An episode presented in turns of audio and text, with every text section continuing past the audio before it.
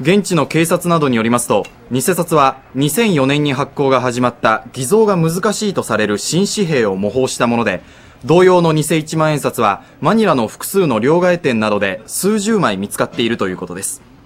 また偽札には角度によって色が変わるホログラムや市販のコピー機やプリンターでは印刷できない極めて小さな文字や図柄も本物そっくりに再現されているということです。現在のところ日本国内にこれと同じ偽札が持ち込まれた情報はありませんが警察では背後に大掛かりな組織が関与している可能性もあるとみて情報収集を進めています。